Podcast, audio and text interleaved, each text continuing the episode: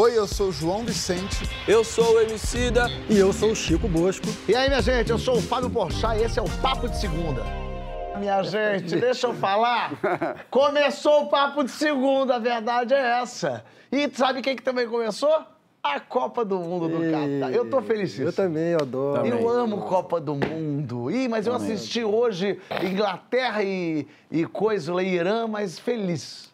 Gostoso. Também foi um jogaço, né? Foi, muito gol. Eu gosto de gol. Gol, gol bonito. Sabe quando faz seis? Eu acho que gosto. Eu quero, quando não é o meu time, né? Fiquei com pena do Senegal, jogou bem, jogou Ô, melhor que a Holanda. Senegal. Tomou dois gols no finalzinho. Chateou-me isso. Mas a Copa Sabe do que eu Mundo... fico numa frieza até ver o primeiro jogo?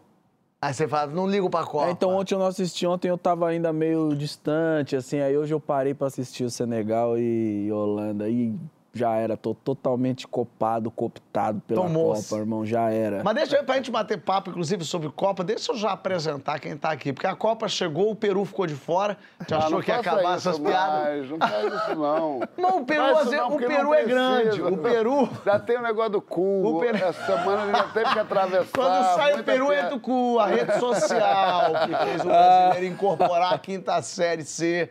Isso é uma maravilha, né? Mas a turma do fundão tá posta aqui, Francisco tem Joãozito, tem Cidola aqui do meu lado.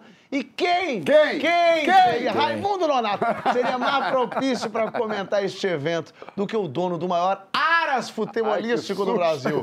Tomei um susto. Achei que ia vir lá a informação que eu não tinha.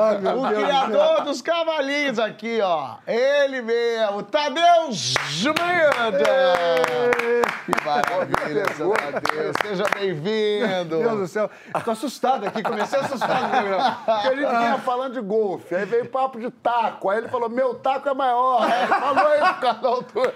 Aí O agora... Tadeu provocou uma Tadeu Schmittização da cobertura esportiva. Com esse jeito, narrador, torcedor, empolgado, emocionado. Por que, que é importante essa figura que cobre e narra e põe emoção no que a gente já tá vendo? Quem é o teu GPS de emoções e que te guia ele pelas alegrias do esporte? Vem na hashtag Papo de Segunda no GNT. Estreia da Copa, você tem assistido, tá conseguindo? Tô começando agora já curtindo bastante, eu gosto. É a primeira vez que eu, depois de muito tempo, que eu vou assistir a Copa sem trabalhar. Só relaxado, com um copinho do lado ali, bebendo alguma coisa, vendo, sem, sem, co- sem compromisso nenhum por fazer texto, ou fazer alguma reportagem e tal. eu vou só curtir agora. E agora tá- já começou, você achou que tem uma, um bola murcha da, da Copa até agora? A bola murcha tem, hein? Mas não exatamente no campo. Mas A tem, anfitriã, né? É, tem coisas que poderiam ser melhores. O Catar mesmo, Tem né? coisas que poderiam ser E melhores. a bola cheia, bola cheia, temos o quê? A bola cheia. Deixa eu ver, o, o rapaz do Equador, Ener Valência. Ener Valência, já, já começou fazendo começou gol bem. ali. Jogador do Jorge Jesus. né? Pediria, pediria música se não fosse um, an- um Depe- gol anulado é, estranho. e depende do regulamento. Do Talvez em regulamento. Copa do Mundo tenha uma brecha no regulamento, que um gol anulado mais dois Mais gols. dois gols. Na estreia, Não. enfrentando o país sede, pode ser. que sim. Quando não se explica o, o- o porquê Aquela anularam. coisa, ó, a tecnologia nova, aparece a perninha, o Hoje o juiz ali. brasileiro deu um pênalti pro Irã também, que eu achei isso uma questão de justiça geopolítica. Fiquei até com medo do Haddad perder o cargo de chanceler. Foi claramente uma coisa ali. Mas a gente tem um registro aqui desse estilo que o Tadeu Schmidt implementou no jornalismo esportivo. Bota aí. Infelizmente, os maiores também precisam parar um dia. Oscar já anunciou que essa vai ser a última temporada, o último ano de uma grande carreira. A despedida de um atleta que sempre viveu para o esporte. Vai ser difícil. Eu sei que não vai pro ar isso aqui, mas se deixarem pro ar, eu gostaria de falar quanto eu tô feliz e orgulhoso de estar podendo dar uma entrevista para você, meu irmãozinho caçula.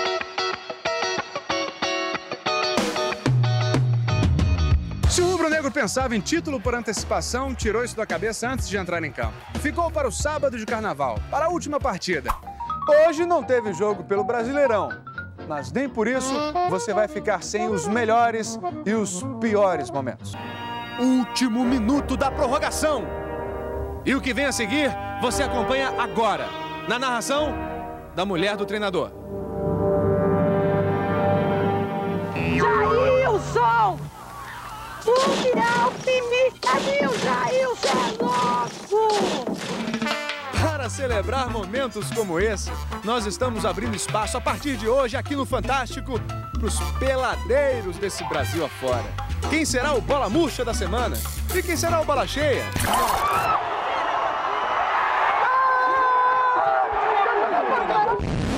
Esse aqui sou eu, na arquibancada da final olímpica, ao lado do meu irmão Felipe. Esse aqui é o Bruno, no dia em que nasceu.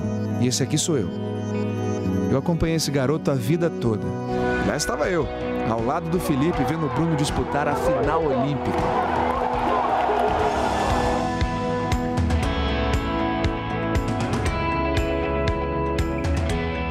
A gente até poderia dizer que o Tadeu estava enxugando o rosto por causa da chuva, mas eram lágrimas. E não foram as primeiras do Tadeu durante a competição.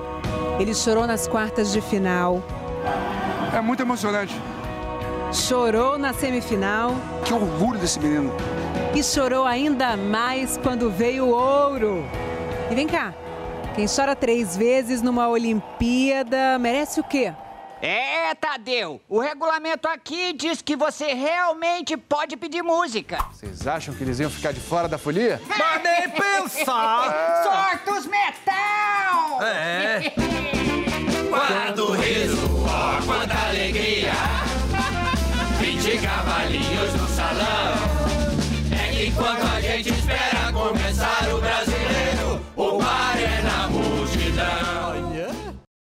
Que maravilha. Ah, que legal. Pô, Tadeu, a gente Muito vê bom. isso, porque esporte é uma coisa que, ao, me- ao mesmo tempo que diverte as pessoas, as pessoas levam muito a sério Uhum. e elas brigam, as pessoas, tem gente maluca que se mata por isso. Brincar com o futebol é, é- é- pode ser perigoso de algum jeito. É, pode fazer uma coisa diferente sempre incomoda as pessoas, Ah. né? Então, as pessoas estão acostumadas em ver o futebol sempre de um jeito e tal. Aí você vem com uma coisa diferente, elas podem se incomodar com isso. Mas era uma necessidade. A, televisão, o mundo inteiro está sempre evoluindo. Claro. E a televisão precisava evoluir em algumas coisas, está sempre evoluindo também. E os gols da rodada era uma coisa que eram feitas da mesma forma desde sempre. Então, quando eu, quando eu cheguei para mudar os gols do Fantástico, na verdade, os gols do Fantástico não, os gols, eu me lembro que teve uma reunião aqui em cima no, na redação do Esporte Espetacular, eu, eu apresentava o Esporte Espetacular ah, substituindo o Tino Marcos. Ele é ali em 2002, 2003, mais ou menos. E aí o pessoal falando, pô, mas esse VT de gols não é legal, é chato, é, é uma coisa meio burocrática e tal. Eu falei pro editor, falei assim, precisamos fazer uma coisa diferente. O editor falou assim, então faça você uma coisa diferente. Falei, eu tô lascado agora, o que, que eu vou fazer? e aí, basicamente, o que eu fiz ali foi caprichar mais. Então, a gente vai dar informação, mas vamos dar que o fulano cruzou e Beltrano cabeceou, mas que aquela jogada que começou com fulano, que terminou com fulano, começou lá atrás de um lance divertido, que alguém levou um tombo, e o cara fez o gol e atrás do, do gol tinha um torcedor que estava engraçado e a gente mostra isso. Então, a gente dá informação, mas dá também muito entretenimento para a pessoa, para que o seu experiência agradável. Então, comecei fazendo isso no Esporte Espetacular ali, depois fui para o Bom Dia Brasil eh, como apresentador do Bloco de Esportes, passei a fazer isso todo dia e, por causa disso, passei a... me chamaram para fazer os gols do Fantástico, eu fiz durante 14 anos. E aí sempre é isso, fazendo uma coisa diferente, levando uma coisa além da informação. Você escrevia o texto, Tadeu? Sim, sim. Sim. Sim, que era uma coisa muito autoral ali, né? Claro. Então, e aí o legal é que a gente criou um ambiente ali que podia inventar absolutamente qualquer maluquice para divertir o pessoal. Furão. o velho furão, Sabe o que isso significa? Nada. isso é bom. Isso nasceu, sabe como? Uma vez alguém me trouxe uma imagem assim, Tadeu, olha essa imagem aqui no Mineirão. Uma pomba voando. E a imagem era maravilhosa, né? Uma pomba voando atravessando o estádio. Aí, se o Regis Rezin pegasse, ia falar assim, a pomba da paz que Ah, levou. é. Ele ia falar alguma coisa assim. Eu falei, mas não quer dizer nada isso aqui. Va- Mas a imagem é muito boa. O que, que eu vou falar? Eu falei assim, e a pomba atravessou o estádio num voo lindíssimo e terminou não sei onde. O que, que significa? Nada. Agora, a gente vê, pô, começando a Copa do Mundo, o Galvão com Covid. Não fala isso. E eu fiquei arrepiado. Eu falei, bom, não tem Copa do Mundo, tem que avisar o Qatar, tem que esperar uns 10 dias ele se recuperar. Porque eu, desde eles que vão entendo- entender. Eles vão com certeza entender. Vão- é, proíbe cerveja, mas não proíbe o Galvão. Eu fiquei assim, pensando, meu Deus do céu, a minha vida inteira, Copa do Mundo, foi o Galvão Bueno narrando, desde que eu me entendo ali Se o vendo Galvão Copa. não narrar, nem é Copa. Não é nem Copa, né? É uma coisa meio assim. E aí eu queria entender um pouco, pensando assim, que narradores que te marcaram ou que comentaristas esportivos que você se lembra desde sempre. Puxa vida, o Galvão é Claro. isso aí. O Galvão é, é um, é um gênio, né, cara? É um cara que. Nossa, é, é difícil falar do Galvão. Eu me lembro de um episódio do Galvão, cara, uma vez numa corrida de Fórmula 1, em Interlagos, não sei se vocês lembram disso. O Rubinho quebrou o carro longe dos boxes. E ele precisava voltar para pegar o carro reserva. Mas o Galvão narrou isso de um jeito que eu levantei da cadeira. Vai, Rubinho! Vai, tem que pegar o carro reserva! Faltam 10 segundos, faltam 20 segundos. Talvez nem fosse tão difícil assim, mas o Galvão põe uma pilha na gente e você fica louco, né, cara? O Galvão é demais. O Galvão transforma tudo numa coisa assim que te deixa E as pessoas amam odiar o Galvão, também tem isso. Também, né? mas todo mundo quer ver com ele. É, é, não. é- é maravilhoso. As o Galvão é pessoas maravilhoso. têm muito. Eu lembro de uma época que te- teve uma época específica que eu senti esse, essa raiva do Galvão muito aflorada. Uma época, assim. Eu lembro que a gente foi assistir um jogo lá em casa. E tinha um que tá. Odiava falar mal do Galvão, esse cara é babaca, não sei o que, não sei o que mais. E aí a gente começou a assistir o jogo no, sei lá, com outro narrador. A gente ficou lá, uma- aí uma hora o raivoso falou assim: bota no Galvão, que é muito melhor. Deixa eu xingar o Galvão! Foi no Galvão que eu xingá-lo. Mas Agora, que eu, lembro- outro? eu me lembro do- muito do Luciano do Vale. Ah, é. Luciano do Vale na Copa de 82, que foi a Copa que a Copa que está no meu coração ali, eu era criança, tinha oito anos. Essa da gente não. Você se lembra da Copa Não de 82? chegamos. lembra? Essa também tô puxando a memória aqui agora e nunca vi. Não veio, não Zico, veio. Didico, Polenta, Rivalino, Cerezo, Cerezo Tele. Não, eu, eu lembro do Luciano falando, gênio, gênio, gênio. E a, e a Copa, nossa, era aquela seleção mágica, né?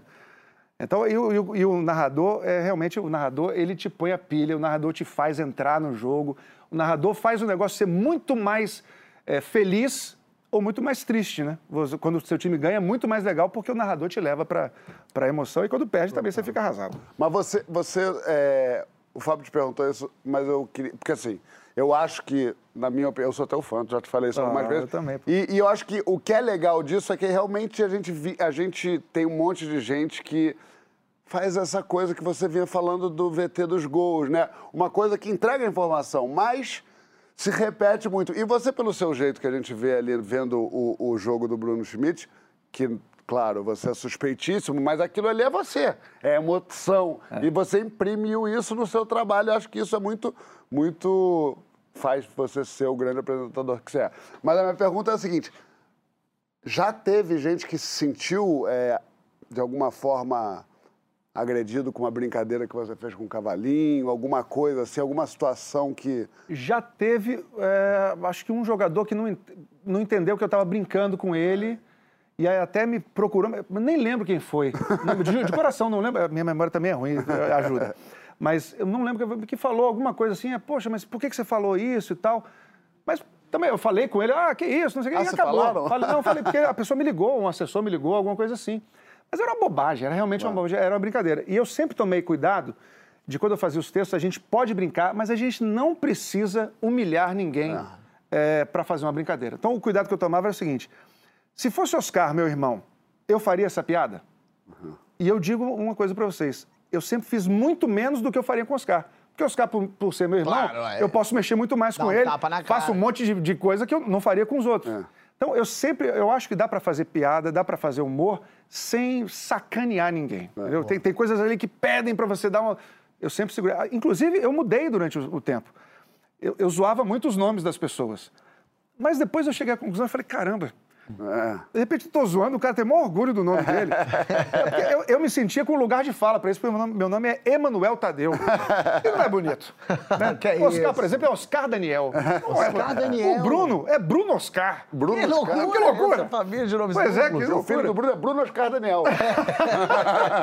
Então, assim, é, é, eu achava que, que podia brincar com isso e brinquei muito. E era brincadeira mesmo. Depois eu puxei um pouquinho para baixo esse- o nível da, da zoação. E a gente mostrava quando era diferente, mas sem zoar muito, para não magoar ninguém. A gente não precisa, a gente não precisa magoar ninguém. Claro. Francisco, você que viu a primeira Copa do Mundo. Não, isso é. Isso é Não, a criação, ele estava na Grécia, É, nas Olimpíadas, né? O rapaz que correu a, mara A de primeira maratona, bola de couro de carneiro sendo Ele que deu a ideia! Ele chutou e falou: faz de vaca! No couro de vaca pega mais ele viu a roda sendo feita. Fala, criança. Ele jogou nos calços. Senhora. Ele foi da época que o goleiro não podia pegar com a mão.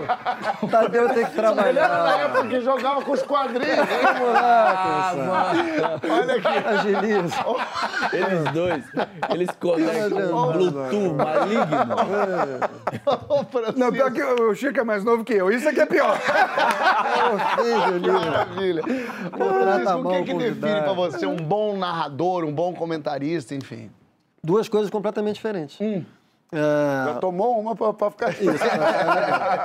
Continua O- pra ver se não vai a Uma do narrador, o Tadeu já matou, que é, sobretudo, a transmissão da emoção mesmo, né? Comentarista é uma coisa interessante. O comentarista passou por uma transformação radical nos últimos anos, não só no Brasil.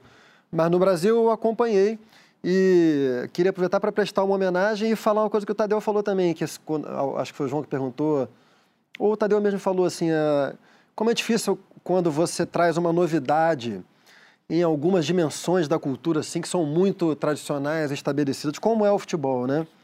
E o que aconteceu no futebol foi que como o futebol se transformou muito nas últimas duas décadas, especialmente no final dos anos 2000, o futebol que nos formou, Tadeu, não essas crianças que não tiveram Sim, infância, sim, sim. é o futebol da era de ouro, Sim. né? Que o Brasil Quem viu, viu. Quem viu, viu. Se vocês provocar os caras. Era o futebol, era o futebol que tinha um que tinha o predomínio do improviso, da, da técnica individual, né? Ah, por isso que um jogador assim, na, na- durante o século XX, um único grande jogador tinha uma influência sobre o jogo muito maior do que um único grande jogador tem hoje. Muito menos tecnologia, né? De, de treinamento. Muito, eu, eu diria que a, a grande transformação do futebol foi que uma certa divisão cultural que sempre teve, que era os europeus tendiam mais a dominar a dimensão tática do jogo.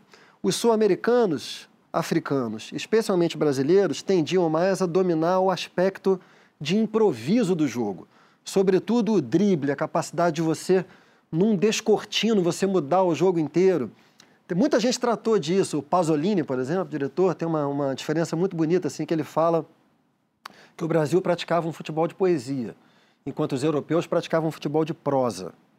né? O- o- os europeus iam passando, iam triangulando para chegar no gol. O brasileiro criava um lance como você cria um verso, que de repente ilumina tudo. Interessante. Mas os jogadores foram transformados em super- super-heróis. então, a- a- o talento de um né, individual é mais difícil de prevalecer quando do outro lado tem um, um Super-herói, você diz no sentido de. Super-atleta. musculo- Super-atleta. Então, a é questão do, tecnologia do, a questão do atletismo está relacionada a essa mudança, porque o sentido principal da mudança, que é um sentido tático, ele, ele consistiu a partir, sobretudo, do time do Guardiola. Tudo isso são processos, né? A Copa de 90 já é uma Copa mais física, 94, que o Brasil ganhou. Aí foi Copa. Aí foi Copa. Um Isso grande foi Copa. time, isso um grande Copa. Time mim- mim Foi aí que começou a Copa. É bom dizer isso, porque pô, aquele meio-campo que o Brasil tinha em 94, Dunga e Mauro Silva, eu acho uma das coisas mais admiráveis que o Brasil já produziu. Não É passava mesmo. nada, A segurança é incrível. Então foi um processo, mas eu- eu diria que assim, o time do Guardiola foi um time que revolucionou o futebol recente, assim. E baseado nessa mudança tática, a partir daquilo dali, surgiu até um novo vocabulário do futebol. É, jogo apoiado, compactação, posse de bola, transição. Tic-tac, né, Francisco? Tic-tac. E essa mudança de jogo exigiu uma mudança na abordagem do jogo também que eu queria chegar. A, a crítica tradicional de futebol, os comentaristas tradicionais de futebol, quando eu era criança via a mesa redonda, nos anos 80, é, Que era távola redonda, né? qualquer um. Era Rei Arthur, Lancelote aqui, ó. Você abriu essa. Tim Morgana. Pior que tinha o grande Silvio Lancelotti mesmo. Olha aí, Saudoso Silvio Lancelotti. Que era o Rodrigo Wilbert dos tempos da Sam crônica. Lancelotti. Dava, dava receitas de futebol italiano no meio É do mesmo? jogo. Pau comendo no jogo e ele falando sobre a origem do macarrão. boludo. Mas, enfim, é, só para terminar assim, a, a- a crítica de futebol, a- antes dessa transformação, tinha como grande paradigma assim, o Nelson Rodrigues, que era uma, que foi o crônica. apogeu disso, que era uma mistura de crônica com assim antropologia, sociologia, anedotado. O futebol tinha muito humor, muita espirituosidade, né? De certa maneira, assim, falar sobre futebol, alguém gostava de futebol tinha uma certa verve. Era isso. O que aconteceu foi que, nessas últimas décadas, o futebol, como se tornou um futebol muito tático, ele ensejou uma nova abordagem do futebol também. Você vê, esse futebol antigo, a, a linguagem era uma linguagem mais metafórica. Você lê, é, cara chutou onde a coruja dorme, bateu na gaveta, o volante ruim é um cabeça de bagre. Agora o futebol, a linguagem do futebol se tornou conceitual, porque o próprio futebol se tornou conceitual. Então hoje, até o Pedrinho, ex-jogador do Vasco, que era Pedrinho, hoje é Pedrão, né? Pois é, ele tá forte. O Pedrinho tá forte pra caramba. Caramba. E o Pedrinho só o Pedrinho domina, tô falando com o Pedrinho porque é um exemplo do que se tornou o futebol. Toda nova geração de comentarista domina um, jar, um verdadeiro jargão. É, jogo funcional, jogo posicional, time compactado, linha de cinco, linha de seis, externos desequilibrantes. Então houve uma mudança no- na crítica esportiva e o Brasil tem um grande é, revolucionário disso. São dois, na verdade. Um é o Tostão, mas o Tostão é campeão do mundo. Então, para o Tostão, de certa maneira, foi mais fácil fazer isso, assim, mais fácil. O Tostão é, um- é brilhante. Brilhante. Mas tem uma outra figura, que é quase um quixote, assim, que hoje está na nossa casa na Globo, que é o Paulo Vinícius Coelho, nosso querido PVC. O PVC, quando PVC ainda... é assustador. Um dia PVC estava é vendo assustador. seleção, eles começam a conversar e falar. e eu Sabe não entendo. tudo. É tanta coisa ali que ele- Sabe ah, depois eles tudo. explicam, eu entendo. Mas fala, Sabe cara, tudo. porque fulano fez isso, fulano Beltrano fez aquilo, não sei o quê. Impressionante. É tanta informação. Mas quando é que surgiu, sabe viu, Tadeu? tudo, quando surgiu, despertou muito mal-estar. Tinha muito, quando ele surgiu na ESPN ali, no linha de passe, tinha muita gente que não gostava. Sabe quem foi a primeira pessoa a fazer justiça a ele publicamente assim? João Moreira Salles. Escreveu um perfil na Piauí, Olha que interessante. identificando que ele estava fazendo um troço fora de série. Agora, sabe que eu é, ouvia muito jogo em rádio. Porque eu sou Vasco, morei em São Paulo 19 anos e não passava os jogos do Vasco. Eu sou de uma época, Francisco, que para saber o jogo do Vasco eu tinha que esperar o jornal do dia seguinte. É de uma época que o Vasco era um time. Que, inclusive, inclusive. É aí, E é, que, é aí que você pega, perde o pessoal lá de casa. Tinha que abrir o jornal Aí no dia seguinte para saber quando tinha sido o jogo. lá. E eu ouvi o jogo no rádio, que pelo menos no rádio dava alguns gols, assim, a Rádio Globo pegava muito longe lá em São Paulo. E eu ouvia o José Silvério narrar, que é um negócio de maluco, Zé Silvério. Ele narrando é, é- é de uma intensidade, de uma potência, de uma. É, de- é dá um. é, o jogo parece um tesão, assim. Você fica ouvindo, ele vai, ele vai fazendo um jeito. Ele tem uma coisa muito engraçada. E aí eu morei 19 anos ouvindo rádio em São Paulo e a narração era. E pega a bola direita, joga a bola esquerda, gol, gol! Aí vim pro Rio. Ouvi o primeiro jogo do Vasco no rádio. Um outro estilo. Aqui o carioca é mais tranquilo, o jogo não tem essa pressa. Aqui é Felipe, pega a bola, joga pelo meio, bota pela direita, bateu pro gol. Que lindo! Tem um tempo que eu falei, o que, que é lindo? O que, que é lindo? O que, que aconteceu? Gol! Caralho! Demorou três segundos pra narrar o gol! O Zé Silvério marcar falava do gol, então a bola passada ali. Aqui tem o que lindo! Tem um negócio assim, e não- fala-se gol, fala-se bateu e tá lá! Tá lá onde? Uma agonia, uma Pelo aflição. rádio, se o Beck, o Beck, dá uma chute é a mesma coisa, é, um silêncio, é. né? Mas eu lembro disso, assim, essa diferença do Rio e São. Paulo. Isso, isso no rádio. Isso no Isso rádio. no rádio. Porque Rádio. Tinha um que falava guardou, lembra, né? Tadeu? Claro. Guardou. Tinha um que falava guardou. Guardou. E aí tinha um segundo, assim, antes de... E esse guardou pra eu, que não tava acostumado, guardou pra mim. Não sei se guardou o goleiro defendeu, guardou. Guardou, Se né? ele guardou, ih, deu errado, guardou. Então o guardou também era esquisitíssimo. Se bateu, guardou. Gol! Mas esse um segundo pro adorava. torcedor do Ah, Vasco mas é um no rádio, horror. esse um segundo é uma Nossa eternidade. Senhora da Aparecida Maria José. E aí, desses locutores, todos, claro, o Luciano e o Galvão, sempre incríveis, mas eu, por ser do humor e sempre ter sido, o Silvio Luiz narrando. Era maravilhoso. É uma delícia. Maravilhoso. Porque o Silvio Luiz, ele meio que falava assim: bom, tem um jogo aí e eu vou brincar. E eu vou falar. E ele falava do jeito. E o Silvio Luiz, ele é tão bom narrador que ele consegue narrar um jogo só com vogais. Ele fala assim: i, i, i, i, ó, u, é. É um negócio muito impressionante. O né? araqueto da narração. É né? isso. Era uma delícia. E ele brincava, ele fazia umas piadas. Eu lembro pequenininho. Ele falou: a bola. Uma boba... Eram bobagens, assim. A bola tem que rolar na grama, porque a bola é de couro, o couro é da vaca, a vaca come a grama, tem que estar na grama. Umas coisas meio loucas que eu, criança, falava: que, que esse homem tá falando essas Luiz coisas? é Maravilhoso. Eu lembro até Marcou. hoje uma narração que o Silvio Luiz fez que acabou a luz do estádio, acabou a luz. Ele começou a narrar rádio. Aí foi desse jeito que você falou. Começou a botar uma velocidade de rádio. É, maravilhoso, cara. Maravilhoso. Era bom demais. Mas aí você vê, Emicida, você, a gente tá vendo a imagem, tá na TV, eu já tô vendo o jogo.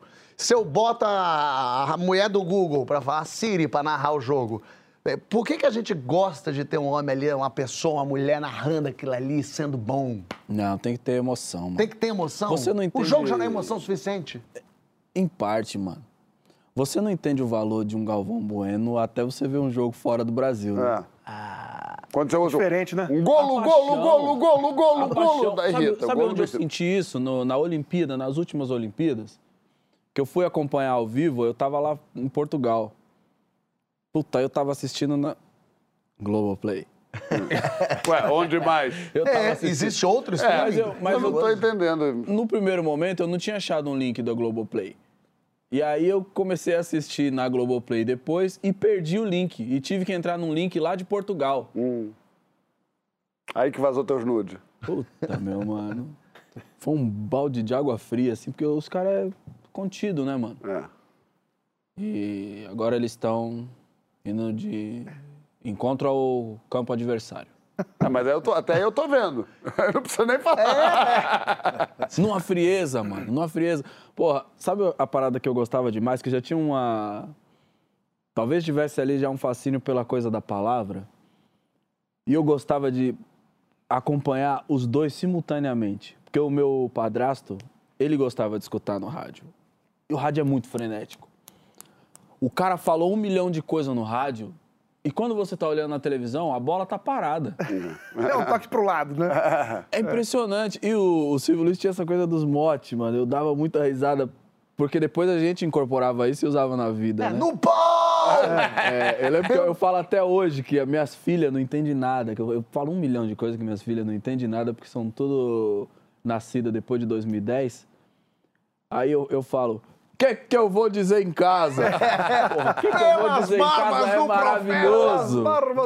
Não, eu lembrava, eu narrava, eu, eu, joga- eu era goleiro. Então, eu era chatíssimo ser goleiro, porque o jogo ficava acontecendo e você não fazia nada. Então, eu narrava o jogo, vendo. Eu nunca consegui parar de falar. Eu jogava futebol de botão narrando. Claro. Eu jogava basquete, uma cesta em casa, que eu jogava sozinho, narrando o jogo de basquete. claro. Eu sempre gostei muito de... Jogava na rua também, tinha isso também, Eu né? tenho muita você ia pena jogar na rua e né? você, você ia se narrando também, tinha isso, Exatamente. né? E domina, ele vai em direção ao ataque. Eu defendia a bola e falava, defendeu, Carlos Germano! Eu falava isso. Ah, isso é um clássico de criança mesmo. Não é? Tinha É, talvez a- Zete, Zete. Zé, maior que pode crer. A maior prova assim, da importância do narrador é que você sabe que existia um Maracanã antes desse aí, né? Só para explicar para as crianças assim, o estádio original.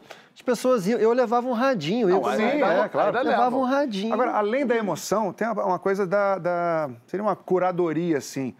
Porque está acontecendo, mas é importante explicar para as pessoas que não é só o que está acontecendo ali. Tem muito. Tem um contexto grande. Então, às vezes, é um jogo que você. Uma coisa é um jogo que o cara venceu de 1 a 0.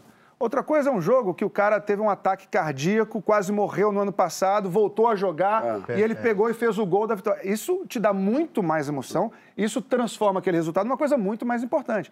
Então, acho que o, narrador também traz isso para você. Ó, esse cara aqui é a primeira vez que ele está jogando. É, ele é estreante, ele tem 18 anos. Esse cara aqui ficou tanto tempo parado por causa da lesão, está voltando hoje. Tudo isso vai criando em você uma sensação diferente. O Tino traz muito isso. O Tino é um, é um O Tadeu repórter de fala de campo muito, muito peculiar. do... Não teve isso, pô? Eu, durante muito tempo, no meu começo de carreira, tinha uma tinomarquização da narração, assim, da- da- das reportagens, porque o Tino é o maior jornalista esportivo do Brasil, na minha opinião. E, e todo mundo que começava que fa- queria fazer re- eh, reportagem de televisão imitava o Tino Marcos, ou imitava alguma coisa do Tino Marcos. Eu mesmo imitei várias coisas do Tino Marcos, porque é genial mesmo, né? O Tino, era, o Tino é o cara que ia fazer uma reportagem da convocação da seleção brasileira, que não tem nada, que é só uma pessoa falando de outras pessoas, dando nomes, e ele trazia uma história incrível, cara. E no final você ficava assim, ó. Você olhava pro Bonner, aí tava o Bonner depois do jornal nacional, assim. Aquela cara de ursinho, assim, ó. Não é? Então o Tino, é isso, ele conseguia fazer essas coisas geniais. Então todo mundo que fez jornalismo esportivo ali, na- mais ou menos na minha fase, imitou o Tino Marcos. Você. João, era um cara que assistia futebol conversando com... Porque tem, tem isso, a gente vai discutindo quando o comentarista fala É, alguma acho, coisa. é isso que, eu acho que é isso que dá raiva nas pessoas do Galvão, né? Que o Galvão tá ali fazendo, entende pra cacete do assunto, sabe? Vem com informação, tem ali, não sei o quê. É, é, E aí, como, como a gente estava falando, eu nem sei se a gente estava falando isso, não, a gente estava falando lá no, no camarim, do 7 a, 7 a 1. É. Sim. Que quem estava no estádio, o Adnet foi agredido no estádio esse dia. Que loucura. O Fábio, xingaram o Fábio. É, Mas por quê? Pé frio? É. é frio. Pra ter as pessoas tentando justificar por que, que perdeu de 7 a 1 Então- As pessoas estavam do lado de fora do estádio, meio assim, me olharam e falaram: Aí, Fábio, sua culpa! E, eu, culpa do quê? O Brasil nunca perdeu de 7 a 1, agora que eu tô te vendo. A culpa é sua. E é um pouco que a gente tava, que a gente tava falando, que eu perguntei do Tadeu, porque às vezes que eu via o Tadeu fazendo os cavalinhos, e eu via assim, sei lá, o time tal, que eu não vou nem falar pra ninguém brigar comigo, tá em último, aí aquele cavalinho correndo com dificuldade, eu já sentia, falava, hum, o cara do time não vai gostar de ver isso, vai ser horrível. Então acho que é, é, o futebol traz isso, essa emoção desmedida, é ruim que traga, mas eu acho que discutir com o narrador, a gente joga a nossa frustração em algum lugar, então discutir com o narrador é uma coisa de quem gosta de futebol faz. Tem, tem nada disso. E às vezes você vê o, o- o narrador não vendo uma coisa que eu vi. Isso também acontece muito. Fala, claro que não, não tem nada disso. Foi com a mão, foi, com, foi, foi sem a mão. A gente, eu, eu- eu- é, o futebol deixa a gente tão maluco que eu fui no Maracanã assistir uma final Vasco-Flamengo, o Flamengo é roubado quase sempre, e um gol no finalzinho, no último minuto, o cara vai impedido, meteu o gol. Aí ainda aí na hora falaram, ó, foi impedido o gol. E aí eu, eu trabalhava na Globo, e aí veio um repórter da Globo, e aí eu falei, eu quero ver se a Globo vai mostrar amanhã que gol foi impedido. É isso que a Globo tem que mostrar. Aí vamos ver se consegue. Pensa, Que loucura! Eu tô falando da pessoa que paga meu dinheiro, se eu tô ameaçando eles, inclusive. O futebol transforma as pessoas. né? Tanto o torcedor como o cara que vai jogar uma pelada. É. E o cara super cordial, não sei o que, começa a jogar e fica louco. Tem gente que é assim? Aqui tem. Tem gente que é assim. Tem gente que é É, assim. discute, grita, Do briga. carrinho por trás com o maior respeito. com a maior delicadeza. Mas tem uma coisa do futebol sênior, é assim, né? É, mas aí com o andador dá com o andador em cima. Isso é uma espécie de polo. E joga com aí. Todo mundo, cada um com a sua enfermeira do lado. Vai, Chico, Não agora! Joga a Já! morfina, a morfina que machucou. Mas, mas tem uma coisa que tá, tá mudando no futebol, ainda tá pouco, mas enfim, as coisas estão mudando. Hoje a gente teve a, a narração pela primeira vez na TV aberta de Copa do Mundo de uma mulher narrando. Foi. Maravilhoso. As mulheres estão. Então, já queriam fazer parte disso, mas não se deixava nelas fazerem parte disso, mas aparecendo como comentaristas, apresentadoras e narradoras. Apitando. Exato. E esse é um movimento que é, é fundamental, né, Tadeu? É, isso aí não, não tem volta, né, gente? Isso é, é porque o mundo ainda é muito machista, mas era mais ainda no passado. Então, era difícil. Na, na minha, na nossa época, na deles talvez seja diferente, mas na nossa época, Chico, menina não jogava futebol. Não. Menina não jogava futebol, era, era uma coisa, assim, não, menina jogar futebol. Então, quando a gente fazia futebol na educação física, as meninas iam fazer queimada. Isso. Aqui no Rio é queimado. Né? Hoje em dia, a minha filha é goleira do time da faculdade. A minha filha joga bola, meu filho não joga. Você vê? Então, assim, é é uma evolução. Eu, eu considero isso uma evolução da humanidade. Na minha não, escola ter esse tinha tipo de a bobagem. menina que jogava futebol. É, não, que era uma mais forte, uma tinha mais o- hominha, Não, não tinha, era? não é. E sofria preconceito. Isso, total, porque era isso. Né? É, porque, na- na- inclusive, porque na nossa, na nossa geração, é, é, se a- uma, uma menina que fosse, é, é, que fosse é, lésbica, alguma coisa assim, ela era, ela era considerada um defeito, né? Era uma É. coisa assim, um- era inferior, era errada. Assim como o menino gay era uma coisa errada, É. era, era um problema. Né? Então, Você não gostava de futebol, era gay. Era gay. E, assim, e a gente, imagina, no- nos estádios, você vê a evolução também nos estádios. A gente ia pro, pro estádio e falava, fulano. É, e xingava. xingavam qualquer um, mulher um xingamento passava- homofóbico. Hoje em dia, no Fantástico, várias vezes. Se um, a- a- qualquer time fizesse isso na arquibancada, qualquer torcida fizesse na arquibancada, a gente criticava. Não pode. Não, Não, pode porque a gente não pode passar a informação de que ser gay, ou ser eh, lésbica, ou ser trans, ou ser qualquer coisa, é uma coisa ruim. Não é. e a hostilidade contra as mulheres na arquibancada do Maracanã, cara. Qualquer mulher que entrasse na arquibancada Nossa, é uma baixaria. Piranha. Qualquer Do mulher. nada, né? Do Do nada. nada. Tinha uma, eu lembro, eu era goleiro. E aí o pessoal dizia que. Também. Na, você era goleiro? Também. Goleiro ou centroavante, dizia- as Mas a duas coisas. quarta fala que ele começa falando que era goleiro. Não, porque a- a- era uma piada que faziam, que goleiro, pra, pra jogar no gol, ou você é, é maluco ou você é viado, porque o viado não jogava a bola, então ia no gol. Eu falei, eu era os dois, aí era uma confusão louca pro pessoal. Ó, a gente perdeu semana passada um dos nomes mais importantes da história do esporte no Brasil. Isabel Salgado, que acabou ganhando o nome, o sobrenome do esporte que ela carregou com tanta garra e dignidade. Liderando e criando marcos para as esportistas, por exemplo, quando jogou até os seis meses de gravidez. Essa foi a Isabel do vôlei. Você foi um jogador de vôlei. Muito fraco. Mas pelo menos joguei a sementinha ali na família. Mas por que a Isabel foi tão relevante assim es- pro vôlei, para esse esporte? Ah, puxa vida, a Isabel, assim, ela, ela era, tinha uma coisa muito de de estar à frente do seu tempo, né? Então isso dela ser é, não ficar presa a esse, essa sociedade machista, um pouco atrasada, e ela estava sempre à frente. Isso já era uma coisa muito importante, sendo ela tão importante na seleção e no vôlei como ela era. Como atleta, era uma grande atleta, e depois que, que abandonou, continuou muito presente no, no esporte, acompanhando os filhos, que foram craques de vôlei, ainda, ainda jogam, inclusive. O, o Pedro foi parceiro do Bruno também durante, durante algum tempo. Então, eu encontrei a Isabel eh, muitas vezes no, no, no- ambiente do vôlei de praia. E era uma mulher, assim, maravilhosa, que, que passava uma energia de que vamos fazer acontecer, sabe? Eh, Você encontrava com a Isabel, você sentia que era uma pessoa que estava ali fazendo a coisa acontecer e botando uma, uma positividade, assim. Era, eh, você é forte do lado da Isabel. Incrível. Bom, a gente vai pro próximo bloco com uma pergunta. Fábio, você era goleiro? Mentira. Quem mais acolhe quem? São os pais que precisam acolher e compreender os filhos ou são os filhos que precisam compreender os pais? Ah, conta lá a sua história na hashtag Papo de Segunda no GNT que a gente já volta. Aqui um registro diário das atitudes da família Schmidt. Vejam que Laura, Ana Cristina e Valentina vão de elevador para nossa casa. Mas eu não. Eu vou de escada. Eu vou de escada porque um exercíciozinho a mais, né?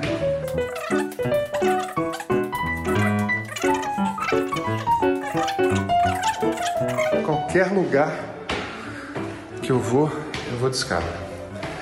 Médico, sétimo andar vou. Dentista, décimo andar vou.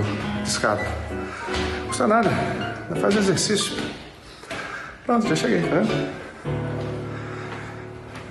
Márcio Atala bateria palmas pra você. Ó, Ele fala- Drauzio que me falou isso. O Drauzio também sobe escada, agora não andar, andar alto, inclusive. Mas o Drauzio é maratonista, né? Não, sim, o Atala falou isso. Se você deixar de, de- de pegar o elevador e subir a escada todo dia, já vai.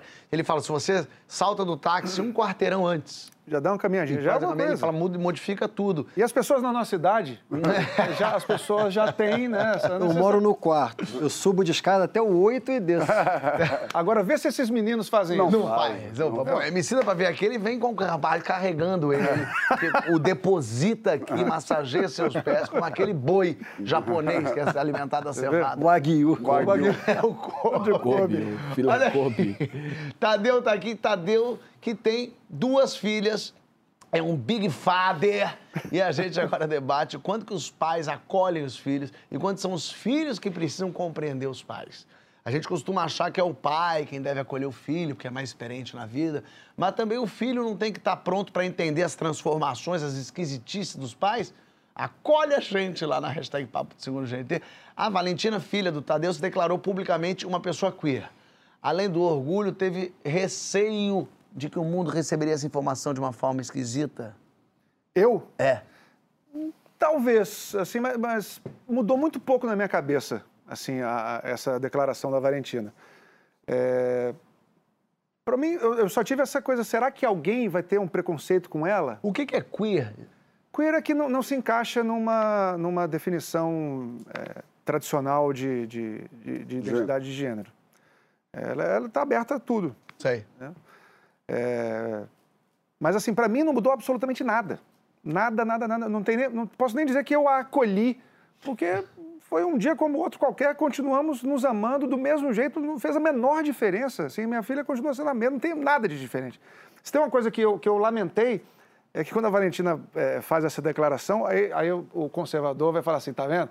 Esse Tadeu é porque a filha dele é meio assim, por isso que ele fica defendendo essas coisas. Não, eu já defendo isso há muito tempo. Defendo todas essas causas há muito tempo. E, e sendo a minha filha, eh, não mudou nada. É maravilhoso. Ela, que, que ela seja feliz do jeito que ela quer. Mas ela veio, por exemplo, com Desculpa, eu tô entrando numa intimidade assim, se, obviamente, se você achar que não vale. Imagina. entrar. Mas assim, eh, foi difícil pra ela falar com você? Ela ficou tensa antes? Ela falou primeiro com a mãe? Ela... Não, ela falou direto pra, pra, pra rede social. Ah, ela, inclusive... Ela, ela postou lá e pronto, a gente foi ver na rede social. Porque ela sabe que comigo e com a mãe dela, não, não- assim, porque não tem por que ter problema. É isso, a, a nossa sociedade vai ser muito mais feliz quando a gente nem questionar essas coisas, nem debater mais, porque se for, se for pensar, é uma loucura. A gente está se importando com, com a... Com a com, com a, com, a- com esse, diz, com a, com a orientação sexual da- de- das pessoas. Né? Aliás, eu falei de gênero, mas é, é questão sexual, né, do queer. Mas, é, é, então, eu acho que a, a sociedade passa por, um, por uma evolução. Se a gente for ver, 200 anos atrás, tinha gente que achava que era normal ter escravos. As pessoas defendiam que a escravidão era necessária para as pessoas. Então, do mesmo jeito que hoje ainda tem gente que é, questiona a, a- a sexualidade das pessoas e tal, daqui a 200 anos... Não, não- Espero não- que nem tanto. No, no papo de segunda... Espero que não E- tanto. Só para ter certeza. Mas a- a- e as coisas estão acontecendo muito rápido. Né? A, a Organização Mundial de Saúde só foi é, tirar a homossexualidade da lista de, de doença, não, não sei se é doença ou, ou de uma questão Coisas que, que não era, que não era normal há, há pouco tempo, foi em 1970 alguma coisa, 80. Na Inglaterra era crime, era...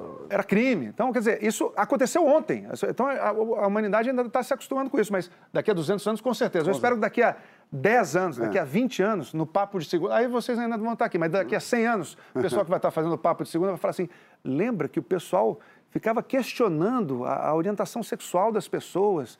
E como é que alguém ainda questionava isso? Então, é isso, a gente está nesse período de transformação e, e- e certamente isso vai acabar em breve. Mas daí ela postou, e aí vocês viram, e aí você foi falar com ela, filha, cheguei a ver teu post. Nada. Não cheguei nem nada. nada. Só falou, você passa o pão que eu estou... Exatamente. Não, é, não teve, é por isso que eu digo, é até frustrante falar um pouquinho isso de. Porque não teve uma acolhida, porque é desnecessário no meu caso. Agora, eu acho que ela até veio conversar com a gente e falou: Valentina, tá tudo certo. Vai ser feliz. Vai ser feliz. Por acaso, ela é, ela tá namorando um rapaz. Saímos para jantar ontem, maior alegria. Isso que já ia me irritar um pouco. Por você, minha filha. Zero, zero, É, zero, um zero. pouquinho. Mas é. É o tamanho dele também. É, Olha o tamanho dele, Não, o tamanho do Ta- Oscar. Tadeu, pra quem não sabe, é- é- ele é bojudo aqui, ó. Ele faz exercício, é bem em braço. Aí você olhando é muito bloqueio. Você vendo na televisão, você acha, ih, isso aqui é do cavaleiro, ficar aludo. É, bom, vai Mas se, mas se um dia é, a Valentina terminar esse namoro e estiver namorando uma menina, será. Imagina não, por que, que haveria algum problema? Lógico. Vai estar aqui, vai ser amada, vai estar com a gente. Se, e se vier com uma, uma- uma pessoa trans, assim, eu não tenho nada que me meter de que achar ruim nada disso. Isso é, assim, é, é muito triste que a- alguém ainda se importe com isso. Se a pessoa não tiver caráter, a gente começa a se- a se sim, importar. né? Isso, sim. É, a gente começa a gente tem que se importar é com É, isso. exatamente. Pô, Mas a gente quer saber é, é dessa relação do, é comportamental de, de família, de pai. E a gente foi ver como é que é a relação de pai Smith com as filhas Smith. segundo as palavras delas mesmas, as próprias filhas, Laura e Valentina. Arquivo confidencial. Ô, louco,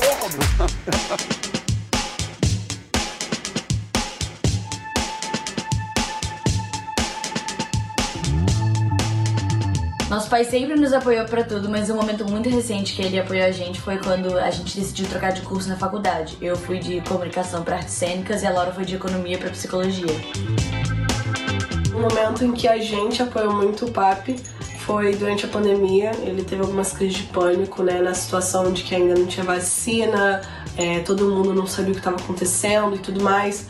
Só que chegou um momento, né, que as pessoas já estavam vivendo, muita gente já estava saindo e tudo mais, mas a gente viu o quanto a situação estava complicada e o quanto era muito importante que a gente ficasse em casa e ajudasse nosso pai de certa forma com esse apoio de evitar ao máximo a contaminação dele, porque ele precisava do trabalho e a gente não queria que ninguém ficasse mal. Então a gente ficou até o último segundo que dava em casa. Te amamos, papi. Ai, que fofinhos, que Elas fofinhos. cuidam de você? Cuidam. E cuidaram bastante, assim, como a Laura falou ali. é, naquele momento, no auge da pandemia, quando não tinha vacina ainda, teve um momento que eu entrei em pânico. É mesmo, né? Entrei Foi em pânico. Foi no você? que eu tive que é, consultar o médico, tomar um remedinho para dar uma acalmada, porque eu comecei a chorar, chorar, falei, vou morrer, eu vou morrer, eu vou morrer, eu vou, eu vou ser essa exceção que é mesmo jovem, não tão jovem, mas jovem ainda para ter alguma coisa, atleta e tal. Mas eu vou, mo- vai- eu vou ser a exceção, vou morrer, eu não quero morrer, eu não quero morrer, eu adoro a vida, Minhas eu quero morrer. filhas. Minha- Mas aí, é, aí a gente estar junto com as pessoas que a gente ama é fundamental. Isso foi logo no começo da pandemia ou Não, foi... isso na- foi mais no meio ali. Foi, teve um momento que... Não, que aí a gente começou a ver pessoas da nossa idade Isso, foi esse. morrendo. É. E que não tinham comorbidades, porque en- entrava naquela exceção ali, falando, caramba, meu Deus, e se eu for exceção? Não quero ser exceção. A Deu uma, possibilidade. Existe deu a- uma sensação que essa exceção estava aumentando a cada dia. Não, né? Exatamente, eu, eu não quero. eu- a, a possibilidade para mim tem que ser zero. Eu não quero passar por esse risco de jeito nenhum. 1% já é horrível quero, de pensar. Você tentou esconder das suas filhas isso um pouco, assim? Você ficou, tipo, meio envergonhado de chorar na frente delas?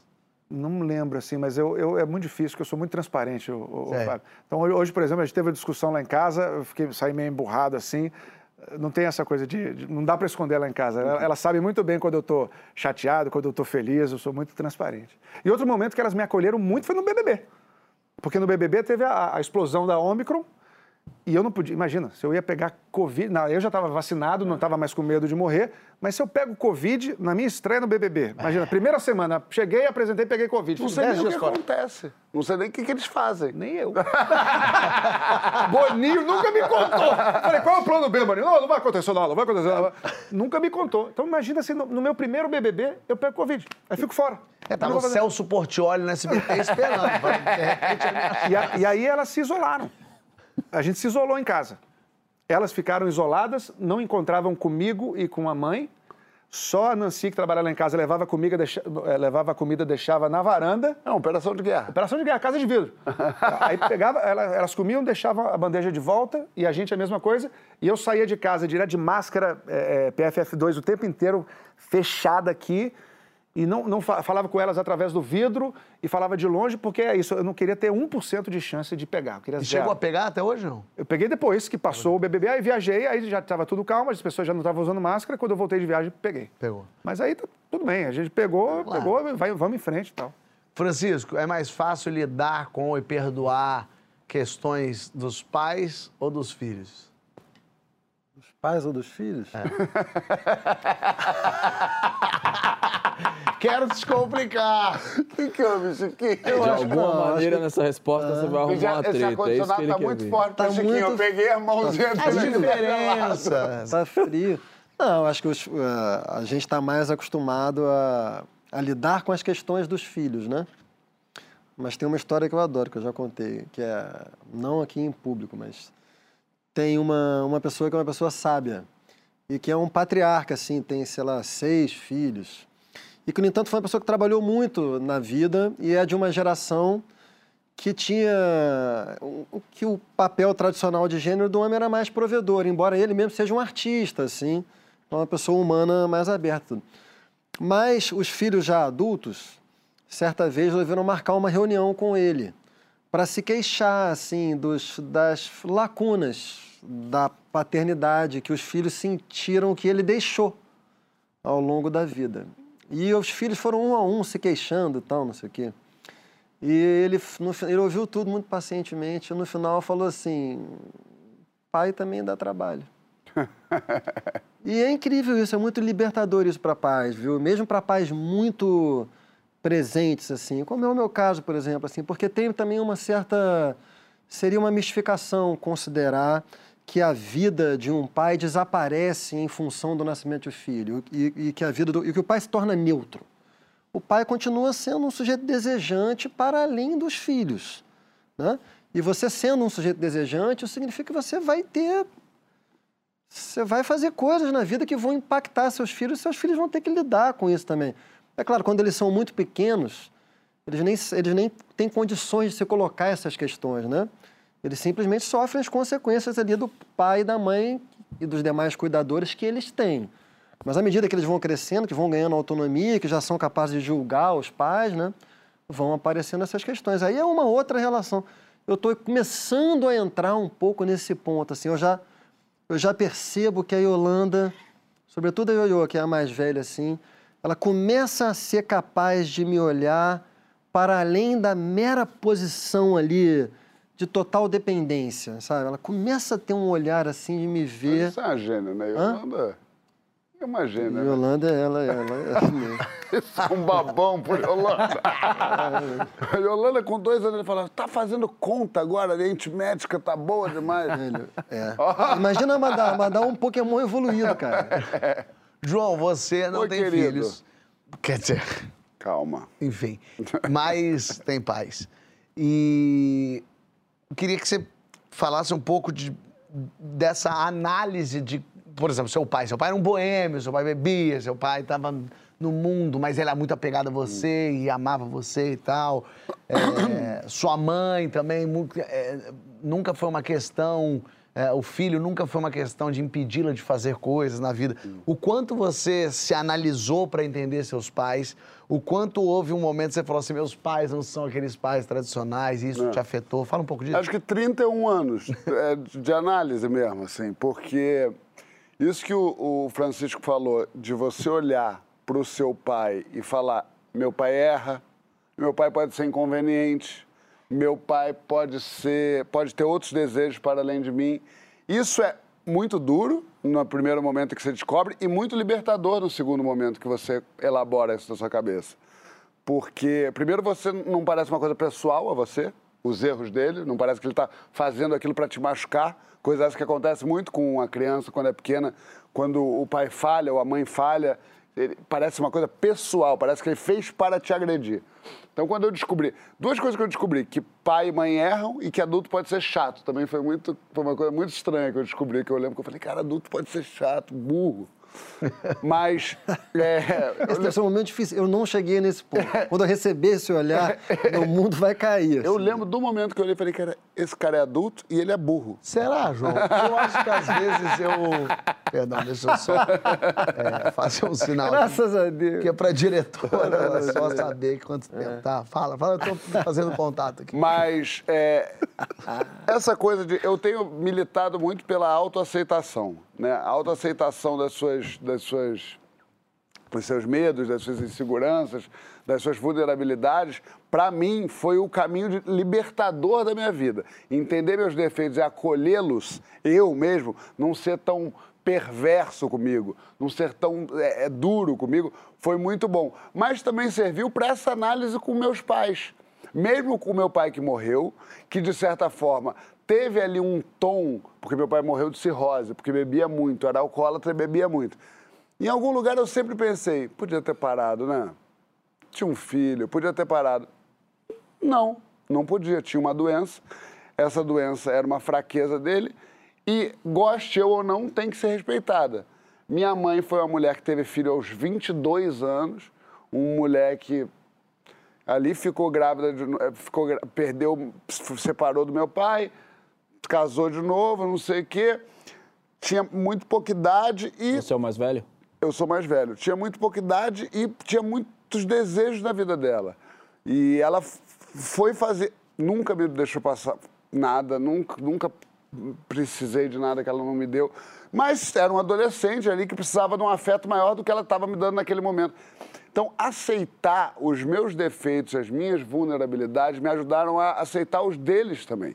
Isso não é uma coisa que eu falo para ter uma relação melhor com a minha mãe ou com meu pai póstuma. É uma, é, é uma, é, uma, é uma análise, uma formulação que me ajudou na minha vida, no- em viver mais em paz, não me sentir rejeitado por ninguém, nem por mim mesmo. Então, aceitar essas coisas, a- a- que você tem defeitos e que está tudo bem, que você tem características e que está tudo bem, faz com que você seja mais generoso com você, e isso é muito bom, e mais generoso com tudo que te atinge, que na verdade não era não, nem para te atingir. Por exemplo, pai e mãe. Essa relação de. que hoje eu tenho com os Eu meus quando o pais. Francisco elogia. Francisco ele mete um muito bom. Muito bom. Aí me dá um. É, eu faço uma coisa que eu não quero preocupar meus pais.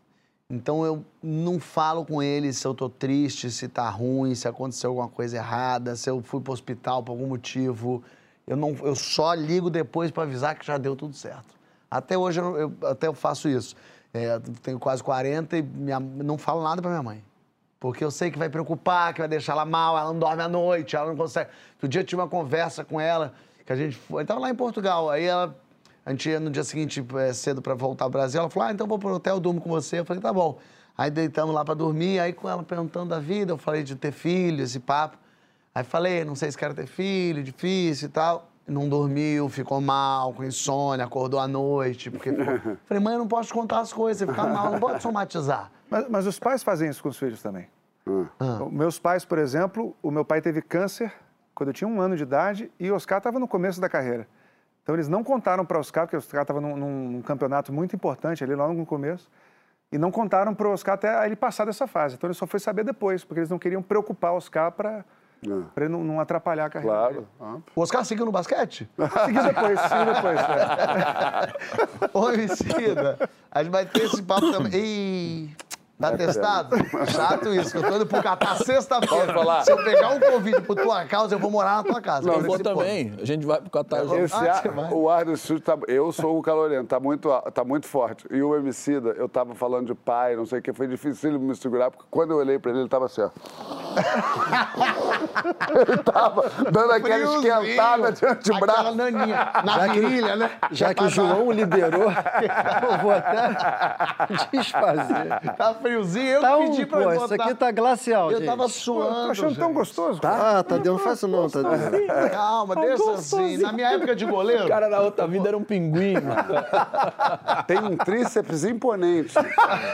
Tá aqui, ele tá metendo aqui, tá me irritando. E assim, ó, fingindo que é casual, né? Fingindo que é casual, é só força, né? Tá me irritando. Ô, Emicida, me conta um pouco da sua relação também com, com mãe e filhos, assim, e o quanto, no fim das contas, a gente cria os filhos pro mundo, tem que deixar eles também tropeçar, tem que deixar acontecer. Eles, filho dá problema, mãe dá problema também, a vida não é assim. O que que a gente fica reclamando dos problemas que eles geram também? Tem que deixar. Tá certo. E então a gente segue. Mas eu acho que tem um exercício de sabedoria, de verdade. Você não pode tratar seus filhos ou qualquer um dos seus parentes como se eles fossem uma propriedade sua. Como se fosse um animalzinho num cativeiro que você vai controlar como ele se relaciona com o mundo. Isso é doentio. E no final das contas vai prejudicar a relação é, com quase 100% de certeza que isso aí vai dar merda no futuro, sacou? Eu acho que, é, na minha experiência com as minhas filhas, o que eu tento fazer é estar aberto pro que elas trazem para mim. Essa abertura, ela me faz ensinar as meninas mais do que qualquer outra coisa. Porque é quando eu tô aberto a aprender com elas que elas também se abrem para aprender comigo. Eu fui criado de uma maneira muito dura, não tinha negociação. Sacou? Não tinha um. não- eu não, fui criado num ambiente Do diálogo. do diálogo. é, não fui criado. eu não concordo. Olho no olho. É, não- sério, não, não, não tinha nem essa parada do. Não era, não era nem afetuoso, assim, a coisa, sabe? Era muito duro mesmo. Eu fui criado numa parada de. Só briga de foice. Entendeu? E, tipo, na minha casa, nas casas em volta, que a gente morava ali num cortiço ali também, então tinha.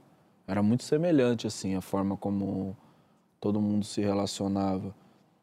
É, E foi meio que um norte que eu coloquei, assim, desde o do, do momento da minha primeira filha, assim, eu, eu não queria reproduzir isso. Não é fácil também você quebrar essa parada. Não é uma coisa que é da noite pro dia, assim, mas é um exercício diário que eu tento fazer para ter uma relação com as minhas filhas melhor do que a relação que eu tenho com todo mundo que veio antes na minha vida. Saca? Porque Super são, difícil. são Super relações bem importante. problemáticas. Quebrar essas cadeias inconscientes, né? Assim, É? né? É, eu, eu não Mas é consegui. isso, mano. É um Eu não exercício diário. Como assim? Eu, eu fui rígido com as minhas filhas como meu pai foi rígido comigo. Olha aí. E me arrependo, porque foi rígido demais, exigi demais. Eu podia ser mais, sabe, leve Até quando? Quando é que você descobriu isso? Ah, depois que elas já eram grandes. Ah, Então, e elas porque- entendem isso hoje? Valentina, Laura, vocês entendem, Espero papai? que entendam. Esperam que entendam. Eu, eu me arrependo mesmo. Claro, acredito. eu- elas são muito, assim, rigorosas, muito obedientes, disciplinadas, mas muito... São corretinhas demais. Sei. Precisam transgredir um pouquinho. Sei. sabe? São muito ali, pum, bum, bum, bum, bum. Elas vão usar isso contra você. Vamos Daqui lá, a cinco minutos. Mas, é, é, eu, eu acho que elas, eu, eu exagerei na, na, na dose, assim, sabe? De, de exigir demais dela, delas. A vida tem que ser um pouquinho mais leve do que eu, do que eu queria. que- Percebeu isso por si só, conversando com análise, conversando com a sua mulher? Não, é, não sei. Eu, em algum momento eu falei assim, pô, eu não precisava, sabe? Brigar, cobrar. Tem que ser assim, não pode ser assim. Tem que ser educada, não pode fazer, sabe? Mas você não Exigir demais. descobre isso antes, mano. É, é, é, a- é louco essa parada, né? A prática é igual nadar. Não, dá nadar na teoria. Aí você bate o mais esse braço. braço aqui. Não, eu tinha exemplo do meu pai, que era o exemplo de criação. E, de fato, meu pai passou um exemplo maravilhoso de... Meu pai era um exemplo de correção, de honestidade, de... Sabe, isso é muito forte para mim e isso eu quis passar muito para as minhas filhas. Mas, junto com isso, eu passei várias outras coisas que não eram necessárias. Então, eu acho que eu podia ter sido mais leve. Era uma casa de atletas a sua, Sim, né? sim. Todo mundo atleta pra É. caramba. Todo mundo fazia é, esporte desde sempre, desde pequenininho tinha que fazer esporte, desde antes que, que isso se tornou popular, né? Sei. E você, Então, quando, eu- quando você é. não foi ser esportista, rolou um... Tadeu, o que tá acontecendo? Não, ao contrário. Não, porque ele foi apresentar o Fantástico, babá. Não, foi o contrário. Meu- meu- meus, meus pais não queriam que eu fosse atleta. Ah, Eles falavam assim, o que aconteceu com o Oscar foi uma coisa do outro mundo. E não queriam que você se frustrasse. Exatamente. não, porque é Então difícil vai- ter dois gênios. É. Eu tenho o Oscar, esse ele com certeza ia ser uma mula. Mas é, então, assim, quando eu, quando eu abandonei, na verdade, quando eu desisti de ser jogador de vôlei, inclusive hoje eu encontrei o, o Nauber.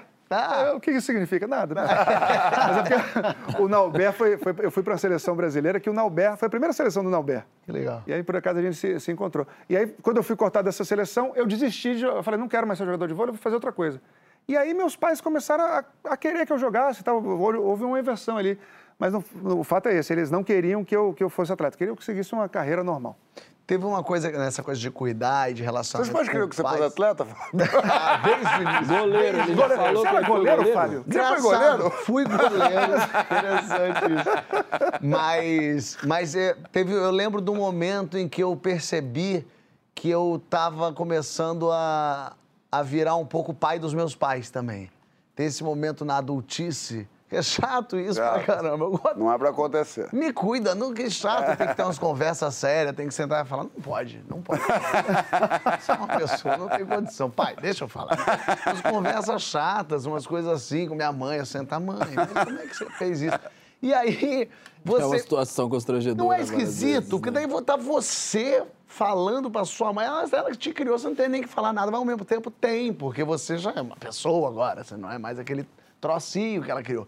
E, e é muito esquisito essa, essa inversão de papéis, de valores. E vai acontecendo um pouco isso, né? No fim das contas, é, ela te deu banho, ela vai ficando velha e você vai dando banho nela. É, é- é meio esse. Sim. E é, é duro essa inversão. Quando você vê seus pais, pelo menos eu- comigo, mas eu vejo conversando, quando você vê seus pais frágeis, fala, ih, tá velhinho. Dá uma, dá uma, dá uma onda ruim. Eu tive uma história engraçada. Quando a Ioiô tinha. A Ioiô devia ter uns 5 e o Louro 4, eu acho, assim. Ou 6 e 5. Teve um dia que eu estava muito estressado, estava mal. E aí eu briguei com um deles, assim, mas eu fiquei arrasado. A gente fica arrasado, né, assim. Eu chamei os dois no sofá, sentei os dois e fui me desculpar. Mas enquanto eu fui me Foi a desculpar... e primeira vez que o Francisco pediu desculpa. e expliquei. E expliquei. que Eu falei, cara, eh, desculpa, papai tá triste. Porque eu- e, e quando eu comecei a explicar, eu comecei a chorar um pouco, entendeu? Eu queria muito, assim, tipo, um, um papai, a gente te ama. Mas, cara, aquela cena produziu um constrangimento nos dois, assim. Eles ficaram me olhando com a cara assim. E agora? E ficou um puta constrangimento. Aí eu senti que tava um puta constrangimento. E o louro virou e falou assim: vou ali ver meu tablet. Aí eu levantou e fiquei. assim. E depois eu entendi, cara, que o que eu tava querendo era uma coisa muito brutal, assim. Eu não, eu não poderia passar tão abruptamente, assim, de posição do pai idealizado, protetor, para alguém frágil. Os caras não estavam estavam preparados para isso, né? Muito bom. Ó, na volta a gente vai conhecer um influencer de faxina que tá ensinando muita gente. Quem são os machos que você conhece na fila do sabão e da vassoura? Esfrega tudo lá na hashtag Papo de Segunda no GNT.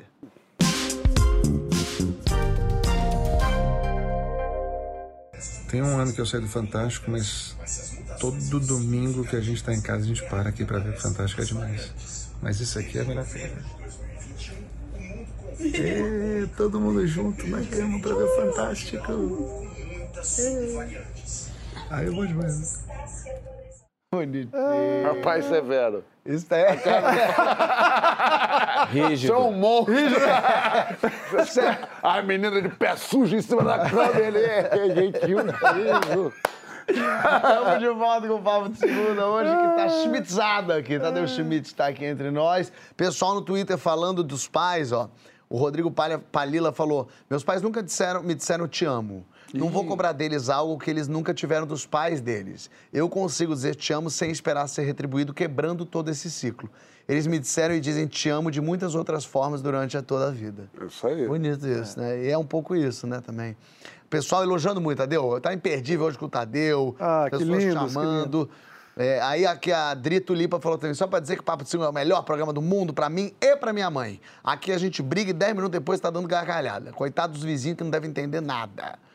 É, aí ah, o, pior é ter que te explicar pra sua mãe a importância de consulta médica. Isso é muito doido. Os pais não quererem ir no médico. Isso é uma loucura. Não, esse eu vou. Falei, minha mãe tava com a dor. Eu falei, Só mãe, o tem que caroço médico. tá do tamanho de uma bola de basquete É. aqui. Aí eu falei, mãe, eu peguei o telefone do maior reumatologista do Brasil. Ela, Ih, não, eu vou aqui no do plano, que é aqui embaixo. O rapaz, ele, eu falei, mãe, deixa eu te falar, só não tá conseguindo levantar da cama. Tá falecendo. Nem bobagem. Ele marcou pra novembro. Eu falei, mas estamos em fevereiro. Vamos no médico, mas dá trabalho. Falei, Trabalho é você morrer, que vai me dar trabalho. Vou ter que pegar um caixão, vai infernizar minha vida. Enfim, estamos numa relação super boa. É... E gente dizendo aqui de lavar e Seu pai dá trabalho, Fábio? Meu pai? Uma flor. Nossa, mas como eu diria que é um girassol. Para onde brilha o sol, ele vira. É um sonho. Que definição maravilhosa. Aqui o pessoal falou: meu pai tomou completamente as faxinas de casa depois que minha mãe faleceu e arrasa demais. E é aí que a gente vai entrar no nosso. Se liga aqui, esse influencer, o Thiago Raca, que é dono do perfil arroba Homem Diarista, lá no Twitter e também no Instagram. É lá que mais de 20 mil seguidores vão atrás de dicas de faxina, de jeitos eficientes e baratos de limpar a casa. O Thiago se declara um diarista por vocação, o que causa estranheza pelo simples fato dele ser um homem no dia a dia da limpeza doméstica. Olha só. A gente ainda tem esse ranço machista de que faxina é coisa pra mulher? Qual que é a tua relação com a faxina? E como que é a dos homens que você conhece? Lava sua alma lá na hashtag Papo de Segunda no GT. Vamos, antes de começar aqui o papo, ouvir o Thiago contando sobre a saga do Homem Diarista. A faxina entrou na minha vida exatamente há dois anos. E veio com a ideia de um amigo meu, que eu estava desempregado. E aí eu me vi desafiado. E até então não tinha limpado a casa de ninguém, a não ser a minha própria casa. Aí eu usei as redes sociais para captação de clientes. Eu sempre busquei mostrar não uma visão muito estigmatizada socialmente, não aquela visão que, nossa, eu estou fazendo um trabalho de faxina. Não. As pessoas que me conhecem sempre elas ouviam de mim falar de faxina de uma forma muito muito, gente, é o meu negócio. Eu estou mostrando meu empreendimento, eu estou mostrando o meu negócio para as pessoas.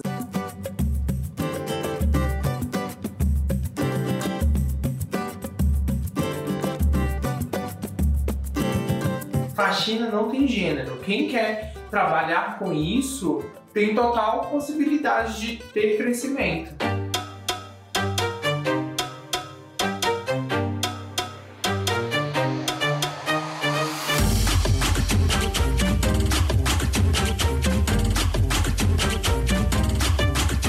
A dica mais preciosa que eu dei para as pessoas né, que me acompanham é da esponja de aço. É um produto que quase todo mundo tem em casa, um produto barato. E ele utilizando para limpar o box, para tirar aquele esbranquiçado do box de calcário junto com gordura corporal, torneira também, dá para tirar aquelas partes que estão mais oxidadas do tempo, da ferrugem. O público masculino, ele tende a ser um pouquinho mais desorganizado. Eu já atendi é, uma república de homens que, assim, tava tudo mais jogado. Sempre tinha pizza jogada. Então, assim, homens realmente tende a ser mais bagunceiro. Essa é a verdade. Thiago, deixa eu te dizer, você provocou gemidos no estúdio. Parecia uma partida de tênis aqui. A cada foto Na hora do fazia, bombriozinho, né? Ah! Uh! Ah! Ele, e ele, se ele ficou constrangido. Ele fez, isso me dá um prazer. Aí eu falei, que ele? Um prazer, me dá um prazer. Quando, quando chegou na, na, na, Na torneirinha? Na torneira, ele ficou louco. Nossa senhora, Ô, Tadeu, administrador. você é essa pessoa, você limpa a tua sujeira, você organiza. Não. Ih, Eu sou ninguém, muito... ninguém chegou aí. Eu não, não, eu não chego a tanto, porque eu não, não fui criado numa casa em que se exigia isso dos filhos. Aham. Mas eu tenho um toquezinho. Eu gosto de arrumar o meu armário. Então as minhas coisas são arrumadas no método Tadeu Schmidt de arrumação, que é o melhor método do mundo, Claro, sem dúvida. claro. Todo mundo, todo mundo comenta isso. O Então, a link que Nancy- aparece no seu vídeo. então, assim, a Nancy a- lava a roupa, passa a roupa. Eu falei, Nancy, mas não, não arruma. Eu viajei agora, fiquei um tempo fora, ela arrumou. Eu cheguei, fiquei doidinho, falei, tá, tá tudo fora do lugar. Então, eu tirei tudo do armário e arrumei tudo de novo, porque tenho o meu sistema que a minha mulher não entende, a Nancy não entende, as minhas. Eu preciso arrumar, mas... Você podia mas, falar cara, como é que é esse esquema? tem, tem... Maravilhoso. O meu closet não tem porta. Aham. Fica tudo aberto, porque é tudo milimetricamente organizado. Mas o principal do método Tadeu Schmidt é o seguinte: qual o grande problema das roupas? É que você usa uma roupa, põe pra lavar. Quando volta, ela entra por cima da pilha. É verdade. Isso. Aquela camisa que tá lá embaixo fica humilhada, coitada. Humilhada. Nunca é usada. É, é verdade. Tadinha. E aí? Então, o que você fala? duas pilhas. Duas pilhas. Só pode usar a pilha da esquerda. Só- Vai tirando, vai tirando, vai tirando, vai tirando, vai lavando. A roupa que volta, volta pra pilha da direita. Acabou a pilha da isso, hein? esquerda, passou pra cá. Excelente. Aí você continua usando. Então você usa Excelente. todas as suas roupas. Gostei demais. Não, não usa mais uma do que outra e gasta a mão. Então esse, esse Gasta. Cuequinhas. Cuequinha. Cuequinha. Cuequinha, cuequinha, cuequinha. Tiro daqui e vou puxando pra cá. Puxando pra Tiro cá. daqui. Ah, isso eu faço com as coisas. Eu vou resgatando, mas lá do Lá do fundo. É. Porque senão você vai botando por cima. Eu tinha essa cueca, nem lembrava. Ah, Perfeito. Vou usando tudo. Mas você exige isso também? Bom, você falou das suas filhas que você é mais rígido assim, você exige Não, isso? Não, tem isso lá em casa. É uma zona absoluta. É ar- zo- não tenho- diria. O armário da minha mulher é uma, é uma coisa pavorosa. Mas não te enlouquece? Eu nem entro. não. Agora, ela tem uma coisa, ela, ela sabe onde está tudo. Hum. Ah, a minha saia, não sei, está no meio do... Plum, pega. É mais fácil ela achar na bagunça dela do que eu achar na minha organização. Sei. E as minhas filhas também, organização assim, de- de- dessas coisas. Isso me ensinou muito a respeitar o outro, porque minha mulher, é, foda-se, se tiver gente morando ali na, no canto dela, não tá nem aí. Uma pessoa que surgiu da bagunça Não, ali. Já tem, já tem O gente. Fábio, ele, faz, ele, ele deixa coisas pra ver se até quando ela vai Eu voltar. faço isso, cara, eu faço. E eu não aguento, eu mesmo tiro a sujeira que eu deixei pra ver se ela pegava. Não aguento. Uma caixa de pizza. Mas dá, dá, ao mesmo tempo, assim, tem um entendimento. Porque, lógico, no meio da- do, do corredor é, é área comum. Mas, assim, no canto dela, eu não tenho o que fazer. Às vezes eu olho e penso, mas tem coisas aqui, embalagens de, de, de produtos que não existem mais. Ela tem, assim, embalagem Aquele de chocolate tá lá. Tem coisas, embalagens do Mapping. Uma conta do. Bamerindos, é, tá lá. E eu penso, que loucura, como é que ela não se incomoda com isso? Como é que não, não tira ela do sério, assim, de, de pegar, de tirar. Eh, Me dá um tesão, jogar no lixo me dá um tesão. Quando eu pego coisa, por exemplo, até a comidinha tá em pote. Você fica com e tesão aí, fácil, né? a- a- Jogar coisa no lixo, me dá Às vezes- tesão. às vezes- Limpa! Vamos limpar! Às vezes eu limpo já com pau. Mas. Oh, meu Deus do céu! Eu, é o terceiro bloco. Mas às vezes, por exemplo, tem- os potinhos de comida lá na, na geladeira. Às vezes eu, eu quero comer é, berinjela, mas o potinho da couve-flor só tem duas. Se eu comer, cabe eu lá. Ah, eu como a couve-flor. Pra tirar potinho. Pra tirar o potinho. Me identifiquei, entendo totalmente. Entende que é Claro, isso? claro. Nossa, Claro. que alegria que é quando chega a coisa em casa, eu fico mais feliz de abrir a coisa e jogar fora do que de ver o que eu ganhei. E o A prazer vida de vocês você é um eterno Tetris, né? É, exato. E o Tadeu inventou o Toy Story do Closet, né? Ele, fica- tá ele tem pena da roupa, que não brinca Mas eu tenho mais. pena da roupa também. Cara, tem um, um- um amigo nosso que é o ápice da Imundície? imundície. Ah, eu lembro desse dia. É. É, Não, não, não sei. Qual é que você tá falando? Nossa, que eu fui na casa dele, eu fui e falei, posso pegar uma água? Eu cheguei na cozinha. Não, não é esse, não. Meu eu tô Deus falando do de céu. outro. Ah, Vocês tá têm uns amigos, hein? Porra, Não, eu tô nossa, falando de cada um. amigo. Eu tô falando de um que fuma. primeiro, Ele tem vários caras. Um é, ele fumava e abria a, a gaveta e apagava numa Ah, gaveta. esse eu sei também. E aí ele Fechava. Mas só que ele não jogava Bom fora. fogo então na ele ficava, é ele ficava, ele ficava subindo.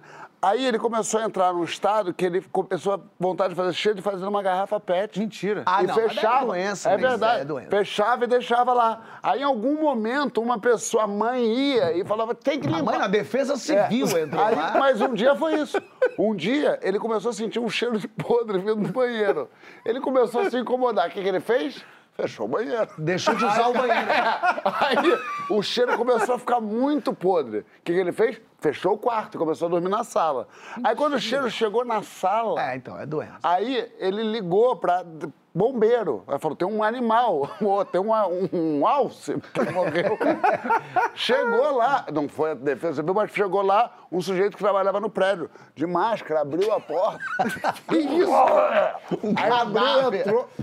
Era um saquinho do bebê lanche, que ele mesmo chegou na madrugada, sentou, um sanduíche, um açaí, largou no banheiro e deixou e foi Esqueceu. apodrecendo durante anos. Não, isso não tem É. Parece uma fábula. É, Parece Esopo, esse- lá é, foi- tem- na tem- escola. Não, isso não tem. Eu não sei nem o que Mas dizer. tem um outro amigo Não, esse da- quando eu cheguei na cozinha, tinha um amontoado, parecia que tinha dado uma festa um dia antes, de copos e pratos. Eu fui no armário, não tinha mais copo. Eu falei, não tem copo. Ele, não, então pega a xícara.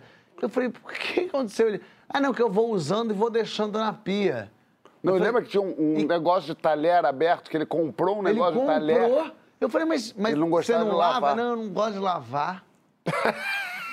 não gosto. O que está acontecendo, Brasil?